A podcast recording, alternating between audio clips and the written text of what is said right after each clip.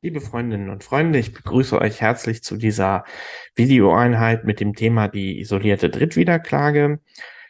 Inhaltlich richtet sich das äh, heutige Video hauptsächlich an Referendarinnen und äh, Referendare. Ich werde deswegen auch gleich etwas zur äh, praktischen Verordnung der isolierten Drittwiederklage in ähm, den typischen Klausuren, in der richterlichen Klausur aus richterlicher Sicht und den Klausuren aus Anwaltssicht äh, sagen. Nichtsdestotrotz ist es auch für Studierende geeignet, um einen Überblick zu bekommen. Ähm, für den Fall, dass ihr äh, das Video äh, gar nicht schauen wollt oder hinterher noch nach Informationen sucht, findet ihr unten in der Videobeschreibung einen Link ähm, zu äh, einer äh, textlichen Aufbereitung des Themas, die isolierte Drittwiederklage und noch zu vielen anderen Themen. Äh, klickt da gerne mal drauf und ähm, äh, schaut euch die Zusammenfassung auch gerne an. Wir gehen gleich in die äh, Sache rein und schauen uns mal etwas an, was ihr schon gut oder besser kennt, nämlich die parteierweiternde Drittwiederklage, manchmal auch einfach nur Drittwiederklage genannt. Das Konzept kennt ihr, das ist eine Wiederklage des Beklagten, die sich sowohl gegen den Kläger wie auch einen Dritten richtet. Also die Konstellation ist, der Kläger hat den Beklagten äh, vor einem Zivilgericht in Anspruch genommen. Der Beklagte wendet sich nun mit einer äh, parteierweiternden Drittwiederklage sowohl gegen den Kläger wie auch gegen den Dritten. Parteierweiternd deswegen, weil die Partei des Klägers um diesen Dritten äh, als äh, Wiederbeklagten, Drittwiederbeklagten erweitert wird. Das ist, wie ihr wisst, kein Fall von 33 ZPO, also kein Fall des Gerichtsstandes der Wiederklage, auch wenn ich das manchmal schon in Klausuren gesehen habe, dass jemand das so aufgenommen hat. Ähm, warum? Denken wir nochmal drüber nach, was 33 ZPO macht. Es erlaubt dem Beklagten, den Kläger an dem Gerichtsort zu verklagen, den der Kläger schon ausgewählt hat. Und dadurch kann ich das eben auch rechtfertigen. Wenn der Kläger sich ähm, entschieden hat, den Beklagten an diesem Ort zu verklagen, dann ist es auch sachgerecht, dem Beklagten am gleichen Ort einen Gerichtsstand für einen verbundenen, also äh, rechtlich oder tatsächlich verbundenen äh, Rechtsstreit äh, zu geben. Beim dritten kann ich das gerade nicht rechtfertigen. Der ist ja bisher noch gar nicht Prozesspartei, hat sich auch gerade nicht für diesen Gerichtsstand entschieden. Vor dem Hintergrund kann ich es nicht rechtfertigen, ihm äh, auch einen Gerichtsstand nach Paragraph 33 ZPO zu verschaffen. Ich brauche als Voraussetzung deswegen immer auch einen allgemeinen oder besonderen Gerichtsstand des Dritten am Klageort. Ähm, zumindest so noch die aktuelle Rechtsprechung für die isolierte Drittwiederklage, werdet ihr gleich sehen, hat sich der BGH davon abgewandt von dieser Überlegung. Ich kann mir vorstellen, dass das auch früher oder später mal ein bisschen aufgeweicht wird. Soweit ersichtlich ist aber noch nicht geschehen. Was ich ebenfalls brauche, sind die Voraussetzungen von 263 ZPO, also der Klageänderung. Ähm, die Rechtsnorm kennt ihr, sie ist immer, die sagt sinngemäß aus, dass eine Änderung der Klage immer dann zulässig ist, wenn ich, ähm, wenn ich, ähm, wenn die andere Partei zustimmt oder das Prozessgericht sie als sachdienlich erachtet, Prozessgericht erachtet Klageänderungen immer dann als sachdienlich, wenn sie der Prozessökonomie äh, dienen und die Rechte irgendeines Beteiligten nicht irgendwie benachteiligt, unzulässig benachteiligt werden. Das brauche ich bei der Drittwiederklage auch. Hier werden die Prozessgerichte in aller Regel ähm, dazu kommen, dass, äh, dass die Drittwiederklage dann äh, sinnvoll ist, wenn ähm, oder dann, äh, dann sachdienlich ist, wenn wir eben eine rechtliche und tatsächliche Verbindung zum Gegenstand der Klage haben. Äh, das sind die wesentlichen Voraussetzungen der parteierweiternden Drittwiederklage. Und die typische Fallkonstellation kennt ihr alle, das ist der Verkehrsunfall. Da haben wir unseren Kläger, der den Beklagten in Anspruch nimmt. Der Beklagte beurteilt das äh, rechtlich alles etwas anders, sieht vielleicht andere Haftungsquoten ähm, und wendet sich seinerseits gegen den Kläger und äh, daneben noch gegen seine, äh, gegen dessen Versicherung ähm, und erhebt insoweit eine parteierweiternde Drittwiederklage. Im Verkehrsunfall, das wisst ihr, kann ich auch direkt gegen die Versicherung vorgehen nach 115 Versicherungsvertragsgesetz und äh, ich glaube 1 Pflichtversicherungsgesetz. Ähm, ganz typische Konstellation der Verkehrsunfall, parteierweiternde Drittwiederklagen sind aber auch im Kontext von Personengesellschaften, gerade bei der GBR, ähm, äh, denkbar, äh, wenn ich versuche, mir sowohl einen Titel gegen die, äh, gegen die äh, als Kläger auftretende GBR wie auch vielleicht gegen einen oder alle Gesellschafter zu verschaffen. Da habe ich das auch schon häufiger gesehen. Ob es dann zulässig ist und ob es dann begründet ist, das ist natürlich immer noch eine andere Frage. Die isolierte Drittwiederklage funktioniert ein bisschen anders. Ähm, hier haben wir eine Wiederklage, ähm, die sich eben nur gegen den Dritten und gerade nicht gegen den Kläger richtet. Deswegen ist es auch keine originäre Wiederklage im begrifflichen Sinne, ähm, weil ich ja gerade nicht wieder Klagen gegen den Kläger vorgehe. Also es ist ja, ich, ich, ich, äh, ich setze der Klage ja keine Wiederklage äh, entgegen, zumindest nicht originär, sondern ich wende mich nur gegen den Dritten mit einem isolierten Antrag. Ähm, deswegen, ob das begrifflich eine Wiederklage ist, kann man drüber streiten. Ironischerweise ist hier 33 ZPO aber anwendbar. Dogmatisch ist das Ganze ein Ausnahmefall. Die ZPO sieht es nicht vor. Also ihr werdet keine Vorschrift finden, die sich mit der isolierten Drittwiederklage ähm, beschäftigt. Ihr werdet aber auch keine Vorschrift finden, die sich mit der parteierweiternden Drittwiederklage äh, beschäftigt. Wir haben tatsächlich nur den 33 ZPO, der die Wiederklage als äh, als, äh, als Möglichkeit schlicht unterstellt, aber eigentlich ja einen äh, allgemeinen äh, oder für einen besonderen Gerichtsstand ähm, determiniert. Ähm, die Isolierte Drittwiederklage dient jedoch ähm, hauptsächlich prozessökonomischen Gründen und erlaubt im Prinzip ähm, die eine, eine Klage und einen von ihr inhaltlich durchaus getrennten äh, dritt, dritt, isolierte Drittwiederklage zu einem Prozess zu verbinden. Und dieses Prinzip kennen wir durchaus an verschiedenen Stellen in der ZPO. Einerseits bei 33 ZPO, wo, ähm, äh, wo wir auch den Rechtsgedanken rauslesen, eine dritte Partei in den Prozess zu, ähm, zu äh, einzubinden und natürlich auch über die Verbindungsvorschriften, wo ich verschiedene Prozesse miteinander zur äh, Entscheidung verbinden kann und natürlich auch im 263 letztlich alles Rechtsnormen, die uns sagen, wenn es prozessökonomisch ist, dann darf ich eben auch sowas machen. Und genau dem dient das Konzept der isolierten Drittwiederklage.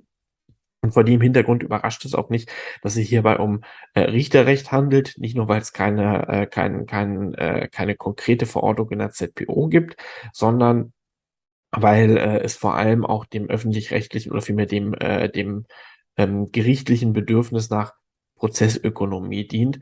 Parteibedürfnis ist natürlich auch geschuldet. Also die isolierte Drittwiederklage nicht gesetzlich geregelt, dient der Prozessökonomie. Es handelt sich immer noch um einen Ausnahmefall, der durch richterrechtliche Fortbildung entstanden ist.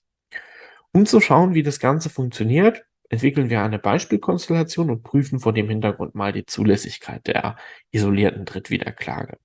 Und hier machen wir tatsächlich einen der allereinfachsten Fälle ähm, der denkbar ist. Wir stellen uns einfach einen Verkehrsunfall von A und B vor. Ähm, wobei A und B hier äh, ganz normale Fahrzeugfahrer sind, also keine Fußgänger oder sowas, so dass wir äh, immer auf, äh, können wir auch Halter draus machen, dann sind wir bei 7 STVG, sonst 8 STVG, jeweils mit 17 respektive 18, ähm, die, äh, die äh, beide zusammen in einen Verkehrsunfall verwickelt sind mit Kraftfahrzeugen. Also ein absolut klassischer, ganz simpler Fall. Nun hat äh, Arne ähm, ganz, äh, ganz fixe Idee, eine ganz brillante Idee. Er denkt sich, wenn ich jetzt den B verklage, dann bin ich ja Partei. Und dann kann ich nicht mehr als Zeuge auftreten, dann ist meine Aussage nicht so viel wert. Und deswegen denkt er sich, na, dann trete ich meine Ansprüche einfach an das Familienmitglied F ab. Ich glaube, im Originalfall ist es der Sohn. Ich gebe euch auch gleich das Aktenzeichen. Ähm, und F verklagt dann einfach B und dann kann ich ja als Zeuge auftreten. Wer weiß, wie ich zu dieser Überlegung stehe, weiß auch, dass ich jetzt normalerweise einwende, dass das eigentlich gar nicht so einen richtigen Unterschied macht, ob A jetzt als Zeuge auftritt oder als Partei äh, entweder vernommen wird, äh, möglich, ähm, oder häufiger ähm, informatorisch angehört wird. In beiden Fällen muss das Gericht nach 286 ZPO seine Beweiswürdigung darauf stützen. So einen richtigen Unterschied macht es zwar aus einer formellen Überlegung heraus, ähm, aber ob das jetzt wirklich so entscheidend ist, äh, ob er jetzt äh, seine eigenen Interessen als Zeuge oder doch als, äh, als informatorisch Angehörter mitteilt, ähm, in beiden Fällen muss ich aus richterlicher Sicht sehr genau überlegen, ob das jetzt wirklich äh, eine glaubhafte Schilderung, glaubhafte Aussage ist. In beiden Fällen muss ich ein äh, wie auch immer geartetes Interesse des A zumindest im, äh, im Kopf haben. Also ob das jetzt hier ein kluger Gedanke war, dass das ja abgetreten worden ist, um sich eine formelle Stellung zu verschaffen, weiß ich nicht. Ähm, Passiert ist es auf, äh, auf jeden Fall. So, der B ist damit gar nicht so einverstanden. Er denkt sich nämlich, naja, Jetzt will ich den A aber im gleichen Prozess verklagen. Einerseits natürlich, um ihn als formellen Zeugen auszuschalten, vor allem aber auch, weil er das Ganze anders bewertet, vielleicht wieder andere äh, Haftungsquoten sieht und vielleicht auch gar keine Haftung sieht und möchte jetzt A im gleichen Prozess verklagen. F kann er nicht verklagen. Warum? F ist nur Inhaber hypothetischer potenzieller Ansprüche des A, ähm, während, äh, während ähm, B seine eigenen Ansprüche weiterhin gegen A richten muss und gerade nicht gegen F richten kann. Äh, zumindest weil sie darüber hinausgehen. Die Probleme mit Abtretungen sind euch ja bekannt. Und jetzt möchte er deswegen den A im gleichen Prozess verklagen und schauen wir uns mal an, ob das denn zulässig wäre. Die Voraussetzungen, richterrechtlich wortgebildet, durch die Literatur etwas konkretisiert, sind die folgenden. Wir brauchen zunächst einen engen rechtlichen und tatsächlichen Zusammenhang zwischen dem Gegenstand der Klage und dem Gegenstand der isolierten Drittwiederklage. Ähm, den Begriff kennt ihr erst so ein bisschen, äh, er ähnelt so ein bisschen dem, was wir in 275 äh, BGB haben, in dem, was wir in 33 BGB haben. Ähm, und ich meine auch, er liegt so ein bisschen der Prozessdienlichkeit ähm, äh, zugrunde in 263 äh, ZPO, ohne dass er in, äh, und dass er da ausdrücklich genannt wird, selbstverständlich. Und der spricht ja nur von, äh, wenn es sachdienlich ist. Äh, und sachdienlich ist es eben, wenn wir einen engen rechtlichen und tatsächlichen Zusammenhang haben. Ähm, ob es wirklich der gleiche Begriff ist wie in äh, 275 BGB oder 33 ZPO, das will ich mal offen lassen, äh, schon weil es ja gerade kein gesetzlicher Begriff ist, sondern eine richterrechtliche äh, Fortbildung. Ähm, anerkannt ist es auf jeden Fall für einheitliche Schadensereignisse, wie bei einem Verkehrsunfall. Wenn ich hier aus dem gleichen Verkehrsunfall Ansprüche gegeneinander respektive gegen einen isoliert Drittwiederbeklagten geltend mache, das ist ein typischer Fall, wo wir ein enges rechtliches, äh, einen engen rechtlichen und tatsächlichen Zusammenhang haben. Neuer und deswegen vielleicht auch klausurrelevanter, auch dazu kriegt ihr am Ende gleich noch ein Aktenzeichen, ähm, ist der äh, Rücktritt vom Finanzierungsleasing. Ähm, weil das hier etwas ungenau umschrieben ist, muss ich einräumen. Äh, also die Konstellation ist, ähm, wir haben einen äh, Verkäufer beim Leasing, der das Ganze an ein Leasing, der ein Auto an einen Leasinggeber verkauft. Das Auto wird an den Leasingnehmer weiterverkauft. Ähm, jetzt kommt es zum Streit, weil der Leasingnehmer äh, einen Mangel behauptet. Ähm, der Leasinggeber verklagt nun äh, den Leasingnehmer auf, äh, auf, auf äh, Zahlung der Leasingrate. Der Leasing ähm, Nehmer wendet sich nun wegen des Mangels auch gegen den, äh, gegen den ähm, äh, ursprünglichen Verkäufer. Ähm, Konstellation im, äh, im, also typische, typische Drittkonstellation im Finanzierungsleasing. Äh, geht auch fürs, geht auch tatsächlich fürs Factoring Leasing. Das macht also jetzt hier keinen großen Unterschied. Ähm, aber auch da äh, ist es äh, anerkannt, Aktenzeichen, wie schon gesagt, gibt's gleich. Die Rechtsprechung verlangt weiter, äh, dass wir keine Verletzung äh, schützenswerter Interessen haben, ausgehend von unserem äh, Sachverhalt, den wir hier erörtern, wo wir gerade unseren A haben, der Fuchs sein wollte und seinen Anspruch abgetreten hat, um selbst als Zeuge aufzutreten, sehen wir hier, sehe ich jetzt hier keine Möglichkeit, dass hier schützenswerte Interessen ähm, äh, verletzt sind. Das Ganze kann ich natürlich immer nur feststellen, wenn ich alle Umstände des Einzelfalls untersuche, ähm, wir denken wieder daran, äh, es geht hier äh, auch darum, äh, den, einen, einen Dritten in einen Prozess, der ihn erstmal noch gar nichts angeht, einzubinden. Da muss ich schon irgendwo schauen, ob da vielleicht ein schützenswertes Interesse, schützenswertes Interesse besteht, dass das eben nicht passiert. Daneben brauche ich auch hier die Voraussetzung von 263 ZPO. Das heißt, wenn nicht alle Parteien zustimmen, muss es sachdienlich sein ist in gewisser Weise ähm, das Gleiche, was ich oben auch beim engen rechtlichen tatsächlichen Zusammenhang brauche, dann ist es sachdienlich. Und ähm, anders als bei der parteierwertenden Wiederklage geht die, äh, geht die Rechtsprechung davon aus, dass hier 33 ZPO analog einschlägig ist. Ähm, das begründet der äh, BGH in äh, der äh, Entscheidung zu genau diesem Sachverhalt, den ich hier äh, geschildert habe. Etwas komplexer war er schon, aber in der Sache stimmt es. Ähm, damit, dass sich ja eigentlich materiell weiterhin A und B und gar nicht F und B gegenüberstehen. Von dem Hintergrund ist es auch zu rechtfertigen, habe ich eine vergleichbare Interessenslage zur äh, echten Wiederklage. Dann kann ich eben auch die Anwendung von 33 ZPO rechtfertigen. Das hat er früher anders gesehen, das ist eine Änderung der Rechtsprechung. Ähm, ob das jetzt auf die parteierweiternde Wiederklage zu übertragen ist, da will ich mich nicht aus dem Fenster lehnen. Kann ich mir unter bestimmten Konstellationen vorstellen, hängt fast vom Einzelfall ab, muss ich fast sagen. Das sind die Voraussetzungen. Wenn ich die nehme, komme ich hier dazu, dass wir hier äh, natürlich zu einer ähm, äh, Zulässigkeit der isolierten Drittwiederklage ähm, kommen und äh, das Ganze dann eben in einem Prozess zu verhandeln wäre. So, wie gehe ich damit in der Klausur um? Ähm, Parteibezeichnung im Rubrum sollte eigentlich immer stimmen. Ich habe bei der isolierten Drittwiederklage aber schon so einige, äh, einige Späßchen gesehen, deswegen machen wir es einmal richtig.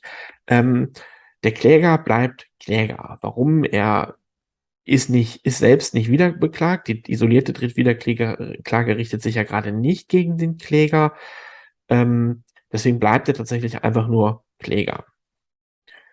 Unser äh, Drittwiederbeklagter, äh, aus dem machen wir tatsächlich einfach nur einen Drittwiederbeklagten. Das ist auch so banal, wie es äh, wie es sein muss. Er wird aber nicht Kläger und Drittwiederbeklagter oder so, weil er sich ja gerade nicht der äh, Klage angeschlossen hat. Ähm, kann er meistens auch gar nicht. Und unser Beklagter bleibt Beklagter und wird eben zum Drittwiederkläger. Ob er nun Drittwiederkläger oder Wiederkläger wird, das ist so ein bisschen regional unterschiedlich. Hier einfach mal bei den Ausbildern informieren oder einfach mal schauen, ähm, wie es denn, äh, wie es denn äh, geschrieben wird. Ich halte die Bezeichnung Drittwiederkläger, um die Drittwiederklage äh, zum Ausdruck zu bringen, für besser als Wiederkläger. Da stelle ich mir immer die Frage, warum ist denn der Kläger jetzt ja nur Kläger und nicht Wiederbeklagter. Deswegen empfehle ich das dritt dazu zu schreiben. Ich habe es aber auch schon anders gesehen. Ähm, da ein bisschen auf die regionalen Unterschiede achten. Ich meine, man macht mit Drittwiederkläger nichts falsch. Sowohl in den ähm, Entscheidungsgründen im Urteil, wie auch im Tatbestand, wie auch im Gutachten, wie auch in den anwaltlichen Schriftsätzen baue ich das Ganze auf wie eine Wiederklage es unterscheidet sich auch dogmatisch wenig dazu. Das bedeutet, ähm, ich, äh, ich stelle meinen äh, mein, ähm, mein, mein, mein unstreitigen Sachverhalt dar, dann die kleine, dann den streitigen Sachverhalt äh, im, im Tatbestand, dann den streitigen Sachverhalt des Klägers, dann die Anträge und dann muss ich zum Ausdruck bringen, ganz wichtig, dass hier eine Drittwiederklage erhoben wurde, ob ich das im Rahmen der Prozessgeschichte mache, nochmal deutlich mache oder ob ich es aus den Anträgen sich ausreichend deutlich ergibt, hängt vom Einzelfall ab. Meistens wird letzteres der Fall sein. Und dann zeige ich eben, was hier drittwiederbeklagend ähm, beantragt wird, um dann die weiteren äh, Darstellungen zu schildern. Natürlich muss ich hier ähm, wie bei einem äh, isoliert, äh, wie bei einem Parteierweitern drittwiederbeklagt noch dessen Positionen und Vortrag irgendwo wiedergeben. Ähm, in den äh, Gründen ähm, mache ich das äh, genauso. Ich trenne also wieder zwischen Klage und isolierter Drittwiederklage, deren Zulässigkeit ich ähm, ja getrennt prüfe, ähm, deren Begründetheit ich eben auch getrennt prüfe. Im anwaltlichen Gutachten sieht das ganz genauso aus. Ähm, ich bin vor einiger Zeit mal gefragt worden, kann man das eigentlich auch einheitlich aufbauen? Ja, geht, macht es aber nicht einfacher. Ähm, ich persönlich empfehle das immer getrennt aufzubauen. Und natürlich muss ich dann auch eine entsprechende Zulässigkeitsprüfung machen. Da nochmal als Tipp, im Thomas Putzo ist sowohl die isolierte Drittwiederklage relativ knapp, wie auch die parteierweiternde Wiederklage auch relativ knapp, aber in beiden Fällen ausreichend. Sehr gut äh, bei 33 ZPO äh, kommentiert. Ähm, da kann ich mich ähm, gerade in der Überfallklausursituation nochmal dran orientieren, mir nochmal ganz genau anschauen, was sind eigentlich die Merkmale und die dann eben runterprüfen.